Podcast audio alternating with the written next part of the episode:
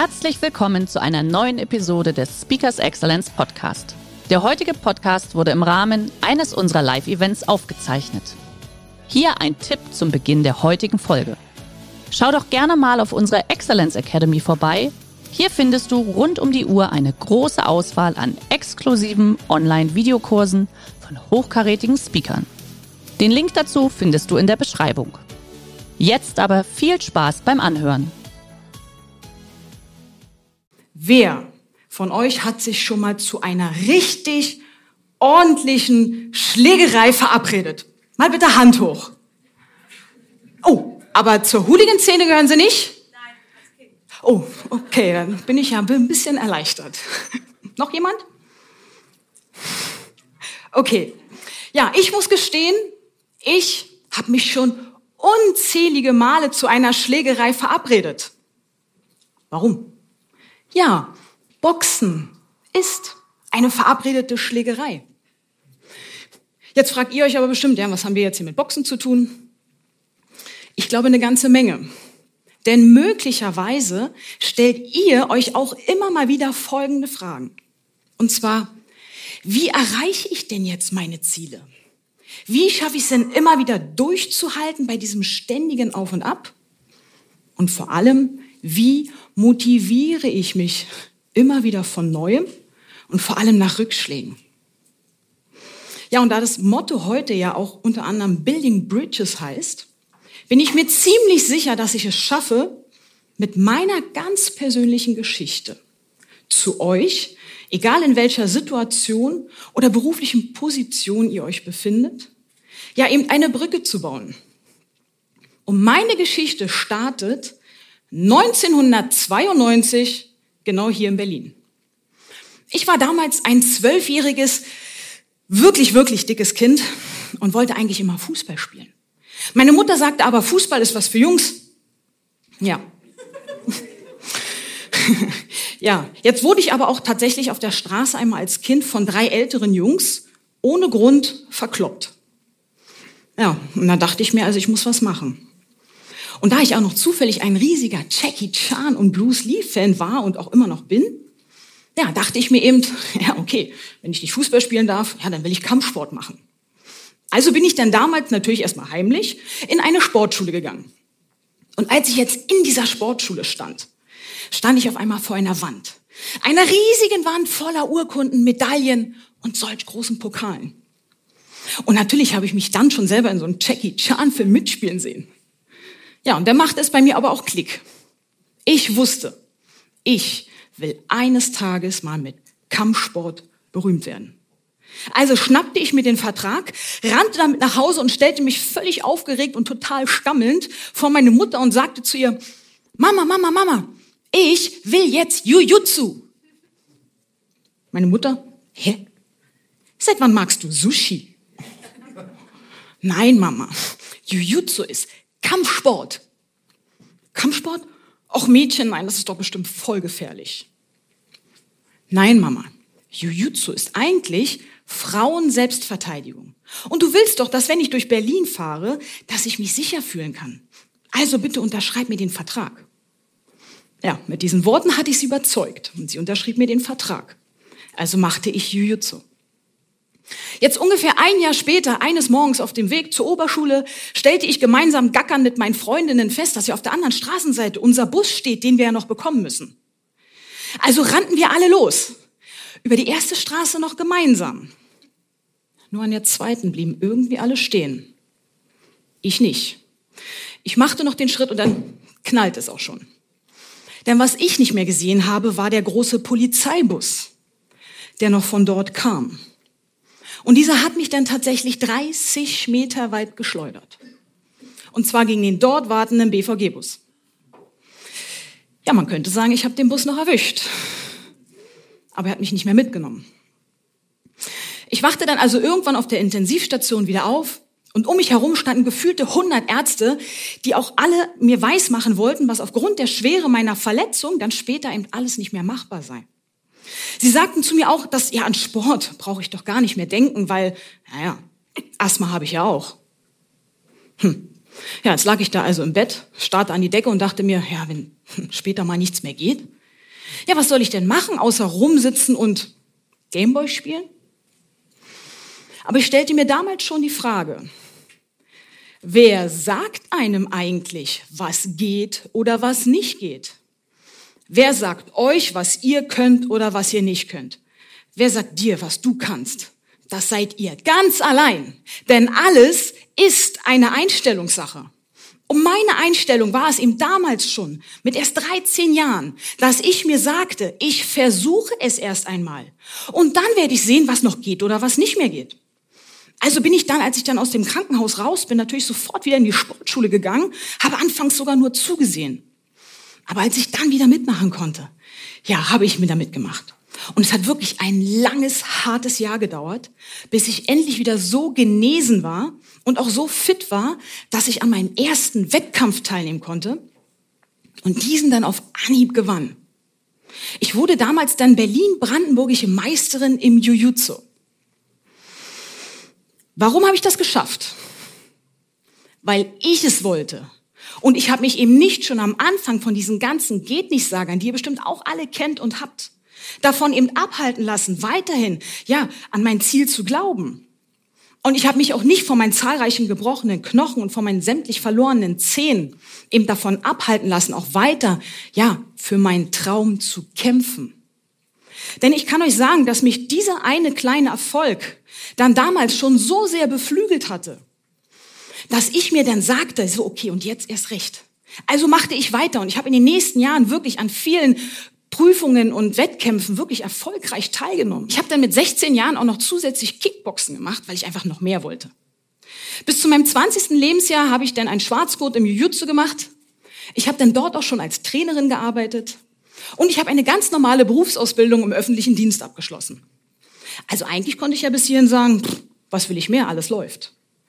Ja, aber ich hatte ja im Hinterkopf immer noch den Wunsch, ich will doch mal berühmt werden.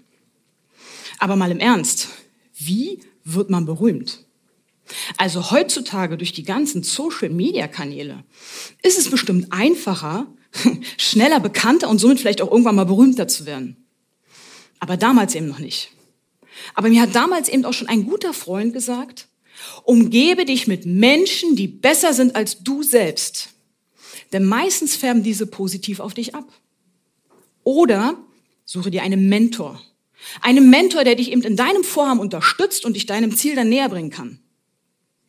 Und ich sage mal, ich glaube nicht an Zufälle. Also wie das Schicksal es wollte, lernte ich dann 2001 Stefan kennen.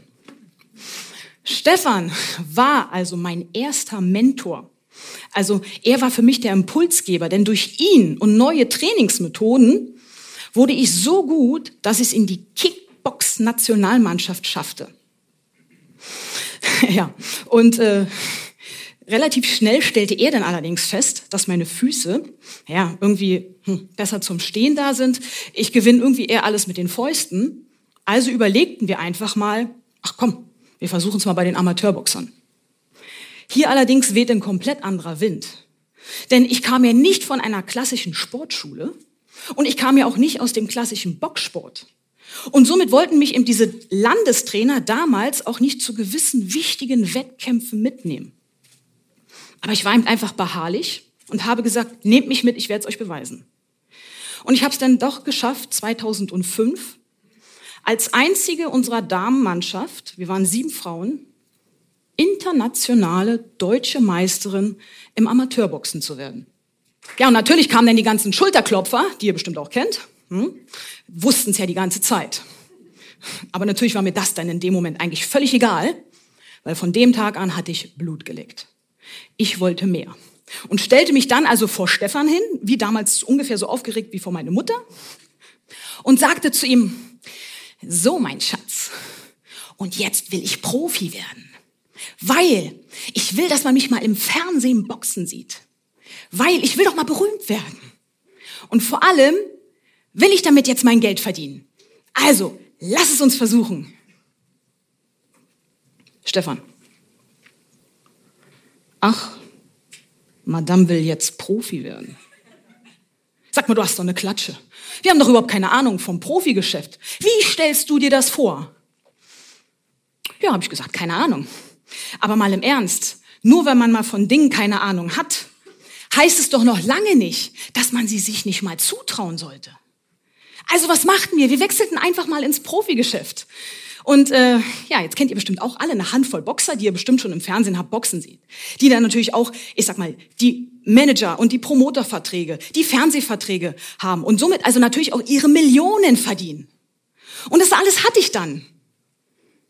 Natürlich nicht. Warum nicht? Ja, da war niemand da, der auf mich gewartet hat. Warum nicht? Ich wusste doch, ich kann was. Vielleicht kennt ihr das auch. Ihr habt gelernt, ihr habt studiert, ihr habt euch weitergebildet, umgeschult. Also ihr seid einfach fertig und wollt, seid bereit, raus in die weite Welt zu gehen und wollt Bäume ausreißen. Und stellt dann eben einfach fest, dass da nicht mal ein Grashalm ist, an dem man zuppeln kann. Was jetzt? Also ich kann euch sagen, was wir damals denn gemacht haben. Wir sind denn damals durch ganz Deutschland gefahren und haben uns eben überall noch persönlich vorgestellt, präsentiert, vorgeboxt. Und meistens, nein, immer, kam die Antwort, Mensch, das sieht echt gut aus, was du da machst. Allerdings, Frauenboxen auf unserer Veranstaltung? Ah, nee, ich geh mal woanders schauen, vielleicht, oder, ja, vielleicht melden wir uns ja auch bei dir mal. Was jetzt? Aufgeben war keine Option für mich. Also haben wir dann damals tatsächlich die ersten Veranstaltungen und somit meine ersten Kämpfe aus eigener Hand organisiert und vor allem aus eigener Tasche finanziert. Wo wir allerdings relativ schnell eben an, ein, ja, an eine finanzielle Grenze stießen, wo wir überlegen mussten, was machen wir jetzt? Aber ich wusste, dass ich diese Investition eines Tages auszahlen soll. Und tatsächlich klingelte das Telefon. Und Herr Steinfurt war am Apparat. Herr Steinfurt ist der Promoter von SES Boxing und dieser sitzt in Magdeburg. Und er sagte mir eben, dass ich auf einer seiner Veranstaltungen boxen kann. Und es wird auch gleich ein Live-Kampf im Fernsehen. Und ich bekomme die Chance, um eine Weltmeisterschaft zu boxen.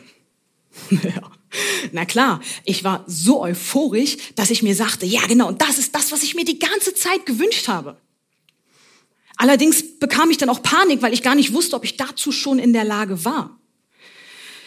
Aber ich wusste, wir alle bekommen regelmäßig Chancen, die oftmals so große Herausforderungen mit sich bringen, wo wir eben nicht wissen im Vorfeld, ob wir dazu schon in der Lage sind. Und wenn wir uns dessen aber einfach mal bewusst werden und uns wir einen Plan machen und uns vor allem darauf gut vorbereiten, ja, warum sollten wir uns denn den Kopf machen? Nur wenn wir uns nicht gut vorbereiten, sollten wir uns vielleicht einen Kopf machen. Aber ich habe mich natürlich gut vorbereitet. Und jetzt am Tag selber in der Garderobe, ich war fertig und wollte eigentlich nur noch raus und zeigen, wie ich boxen kann. Öffnete sich nochmal die Garderobentür und Herr Steinfurt stellte sich vor mich und sagte mit tiefer Stimme zu mir, Ramona, ich brauche einen guten Kampf. Denn draußen sitzen Tausende von Zuschauern und vom Fernseher könnten es vielleicht auch noch mal Millionen sein. Also enttäusche mich jetzt nicht. Ich höre schon, genau. Könnt ihr euch vorstellen, dass genau diese Worte nicht dazu beigetragen haben, dass ich dadurch entspannter in den Ring gegangen bin? Vielleicht hattet ihr so eine Situation auch schon mal. Ihr kommt zur Arbeit und plötzlich wird euch gesagt, ey, du musst heute abliefern. Ich zähle auf dich, vor allem enttäusche mich jetzt nicht. Ja, also ich muss zugeben, der Kampf damals war dann auch nicht wirklich ansehnlich. Ähm, ich hatte auch hinterher irgendwie so blau geschlagene Augen. Ich sah aus wie ein Uhu, weil ich glaube ich auch mehr Ellbogen als Fäuste abbekommen habe. Aber ganz egal, ob der jetzt ansehnlich oder nicht ansehnlich war. Ich wurde dann 2007 das erste Mal Weltmeisterin im Profiboxen. Ich dachte natürlich, ich bin auf der Spitze meines Erfolges angekommen und könne mich jetzt ganz entspannt zurücklehnen, ja, und auf meinen Lorbeeren ausruhen. Pustekuchen. Denn auf einmal war ja ich die Gejagte. Ich nenne es mal den Mount Everest-Effekt. Der tritt hier ein wie bei einer Bergbesteigung. Je höher wir kommen, desto dünner wird die Luft. Das ist bei mir so, das ist bei euch so. Denn alle wollten meinen Titel wieder haben. Na, vielleicht mal an eurem Stuhlbein sägen. Was also für mich bedeutete, ich musste mich bewegen. Also bewegen im wahrsten Sinne des Wortes. Ähm, ich musste mich weiterentwickeln, taktisch, strategisch. Ja, weil meine Konkurrenz schläft nicht. Die machen ihre Hausaufgaben. Ich sage immer, Konkurrenz sch schläft nicht, sie spioniert einen aus. Das ist bei mir so, das ist bei euch so. Marktanalyse. Alle machen ihre Hausaufgaben. Was also für mich bedeutete, ich habe mich in den nächsten Jahren wirklich immer, immer weiterentwickelt. Und dann gab es natürlich auch viele, viele Kämpfe, die wirklich richtig gut waren. Und ich sag mal, ganz normal. Was sich bis hierhin ja ganz gut anhört, oder? Allerdings war ihm nicht alles immer so schön. Denn ich habe mir gefühlt in meiner Karriere schon jeden Knochen einmal in meinem Körper gebrochen gehabt. Was eben leider dazu führte, dass Kämpfe verschoben werden mussten oder noch viel schlimmer, sie mussten abgesagt werden. Und für mich als Profisportler bedeutete in dem Moment natürlich kein Kampf, kein Geld verdienen. Und ich habe drei ganz gravierende Rückschläge in meinem Leben gehabt. Und davon ist ein verlorener Kampf, auf den komme ich gleich zu sprechen, und zwei Kreuzband-OPs, die leider auch noch zeitlich so dicht beieinander waren, dass ich zweimal wirklich so kurz vor dem Karriere ausstand. Denn nicht nur, weil die ganzen Geht nicht Saga wieder kam, also und ich natürlich auch in so ein tiefes, tiefes mentales Loch gefallen bin. Nein, mir wurde auch immer wieder gesagt, Mensch, Ramona, schau mal auf den Tacho. Du bist nicht mehr die Jüngste. Bis du wieder im Ring stehst, hat dich deine Konkurrenz nicht nur eingeholt, sie hat dich auch überholt. Und du wirst definitiv nicht mehr an der Weltspitze mitboxen. Ich sagte mir nein. Meine Einstellung war es, ich sage, wann Schluss ist. Also habe ich es geschafft, mich zweimal wirklich aus diesem tiefen mentalen Loch wieder rauszuholen und bin beide Male in den Ring gestiegen und habe geschafft, erfolgreich meine Titel zu verteidigen. Und jetzt werde ich eben immer wieder gefragt, ja, und wie schaffst du das? Hast du dafür so eine Art Rezept? Ja, ich habe da ein Rezept für euch, was ich auch super gerne mit euch jetzt teilen möchte. Und hierfür möchte ich euch bitten, dass ihr jetzt mal ein Blatt Papier nehmt und ein Stift. Und auf dieses Blatt Papier möchte ich, dass ihr hier unten einen Gedankenstrich macht. Einen Gedankenstrich zieht. Und auf diesen Gedankenstrich möchte ich, dass ihr euch mal ein, ich nenne es Ziel oder ein Projekt raussucht, was ihr euch irgendwann mal im Laufe eures Lebens gesetzt habt, kann pri privat, kann beruflich gewesen sein. Und ihr eben damals auch der Meinung wart, Ihr habt wirklich alles dafür gegeben. Ihr habt alles dafür investiert, um ihm dieses Ziel, dieses Projekt zu erreichen. Mit dem Haken. Ihr habt dieses Ziel nicht erreicht. Ich gebe euch ganz kurz vorweg mein Beispiel, denn mein Beispiel ist eben dieser eine verlorene Kampf. Der war damals gegen Ina Menzer. Und daher nenne ich mein Projekt Menzer. Und schreibe das jetzt hier rauf. Und ich war eben damals der Meinung, ich habe 95 Prozent dafür investiert. Ich habe 95 Prozent gegeben, um diesen Kampf zu gewinnen. Und schreibe jetzt oben, also auf die linke Seite, eine 95 Prozent drauf. Jetzt seid ihr bitte dran. Jetzt möchte ich, dass ihr euch nochmal zurück an dieses Projekt erinnert. Hierfür bitte einmal mal ganz kurz aufrecht hinsetzen, vielleicht sogar mal ganz kurz die Augen dafür schließen. Und jetzt möchte ich, dass ihr euch nochmal daran erinnert, und euch die Frage stellt, aus heutiger Sicht, wie viel habt ihr damals tatsächlich investiert? Bevor ihr jetzt aber vorschnell irgendwas im Kopf habt, möchte ich, dass ihr bitte schonungslos ehrlich zu euch selbst seid. Und erst dann schreibt ihr die Prozentzahl auf die rechte Seite auf, die euch dann in den Kopf kommt. Bitteschön. Ja, ich mache weiter. Ganz kurz vorweg. Nur meine Frage. Wer hat von euch auch auf der linken Seite, so wie ich, irgendwas zwischen 8 und 50, äh, 85, 85 und 100 Prozent? Denn wenn wir jetzt mal genau hinschauen, was wollten wir ja eigentlich? Genau, wir wollten ja hier runter, nämlich unser Ziel erreichen. Jetzt gibt es aber dazwischen eine Differenz, bei dem einen größer, bei dem anderen kleiner. Und genau hier liegt die Wahrheit. Denn wenn ich jetzt dieses Blatt Papier nehme und umdrehe, dann sehen wir die Wahrheit, nämlich ein großes A. Und dieses A steht für Alibis und Ausreden, die wir uns alle einfallen lassen, wenn wir mal etwas nicht so hinbekommen haben, wie wir uns das vorgestellt haben. Und genau hier drin liegt mein Rezept für euch. Seid bitte immer schonungslos ehrlich zu euch selbst dann wird's vielleicht nicht einfacher, Aber wir können unsere Ziele erreichen. Und jetzt komme ich auch auf den Kampf zurück. Denn was ist damals passiert? Und zwar bekam ich eben 2010 die einmalige Chance, gegen Ina Menzer zu boxen. Ina Menzer war damals auch Weltmeisterin, allerdings noch eine Gewichtsklasse unter mir. Und ich war eben damals wirklich noch ein Greenhorn. Aber ich wusste, diese Chance kommt nicht noch einmal. Und ich wusste auch, ich muss sie also packen.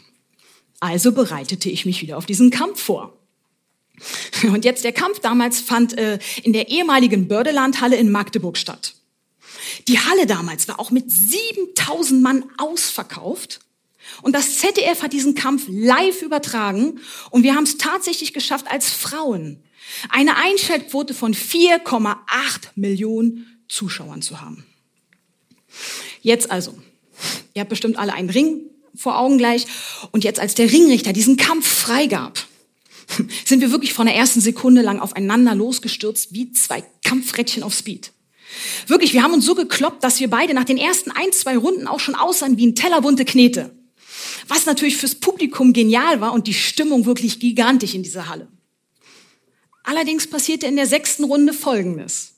Ich bekam einen Schlag ab und über mein linken Auge öffnete sich ein Cut, was leider so tief war und so stark blutete, dass der Ringrichter diesen Kampf abbrach und ich somit meine erste Kampfniederlage hatte.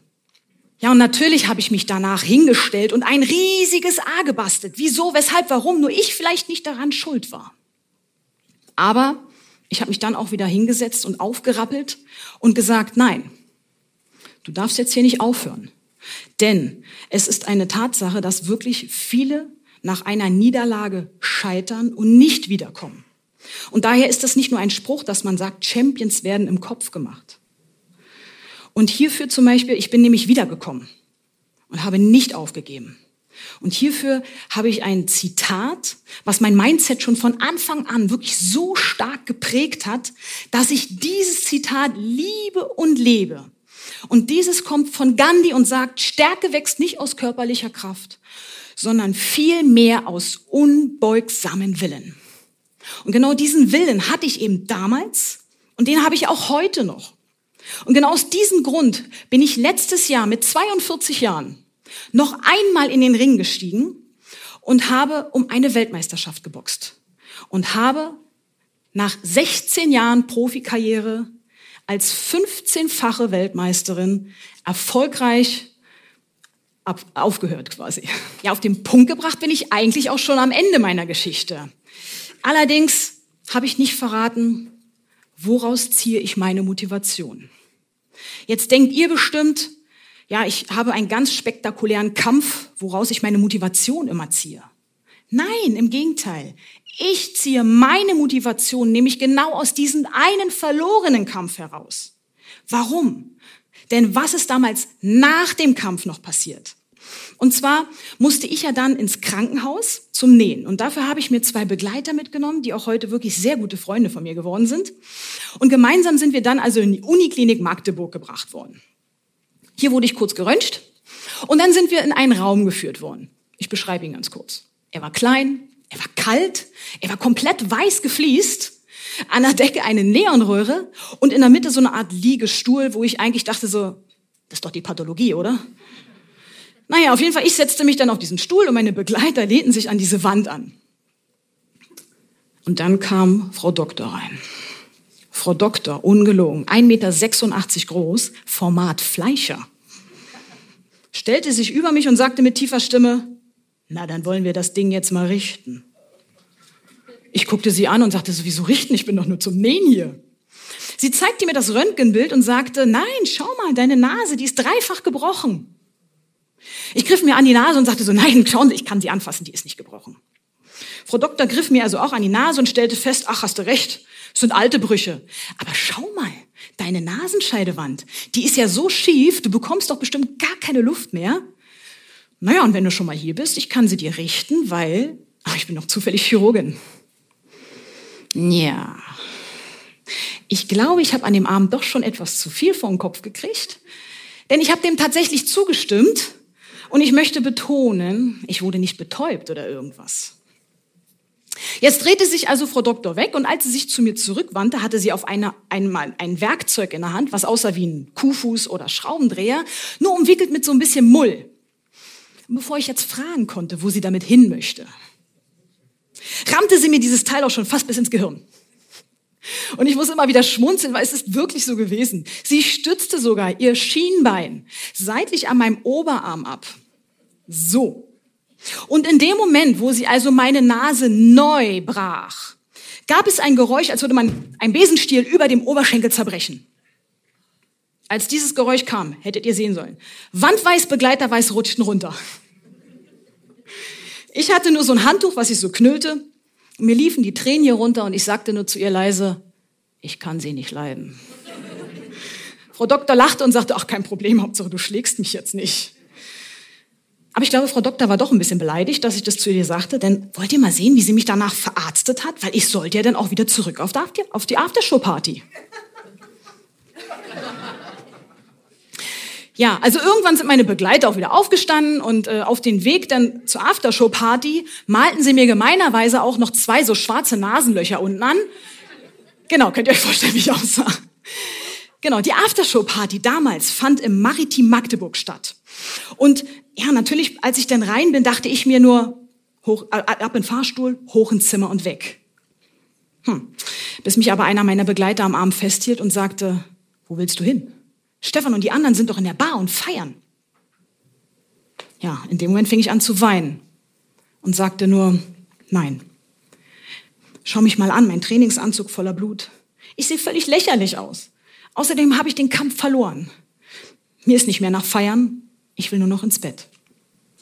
Mein Begleiter war das aber irgendwie egal. Er zerrte mich am Arm in diese Bar.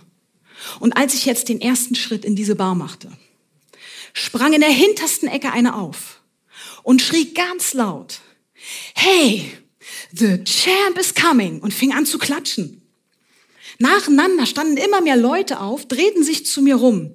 Die Musik wurde sogar runtergeregelt und die ganze Bar klatschte in meine Richtung. Und genau das meine Art, mich immer wieder zu motivieren, wenn ich daran denke. Denn genau diese Situation damals in der Bar hat mir gezeigt, dass obwohl ich den Kampf damals verloren hatte, wurde ich im Nachhinein gefeiert wie ein Champion. Was mir also immer wieder zeigt, ist, dass Rückschläge keine Niederschläge sind. Vielen Dank. Der heutige Vortrag hat dir gefallen? Dann schau dich doch gerne auf unserem Kanal um oder sei live bei einem Forum dabei. Weitere Informationen findest du in der Beschreibung. Bis zum nächsten Mal.